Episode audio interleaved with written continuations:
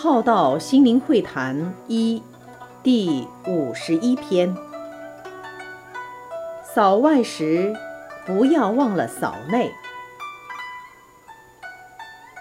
年底了，公司与住家都会大扫除。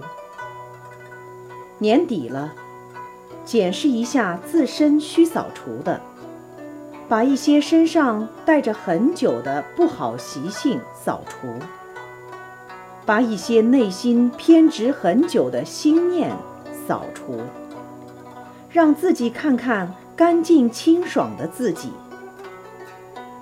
除旧了，也来步步新，养成一个好态度、好作为，走进新的一年。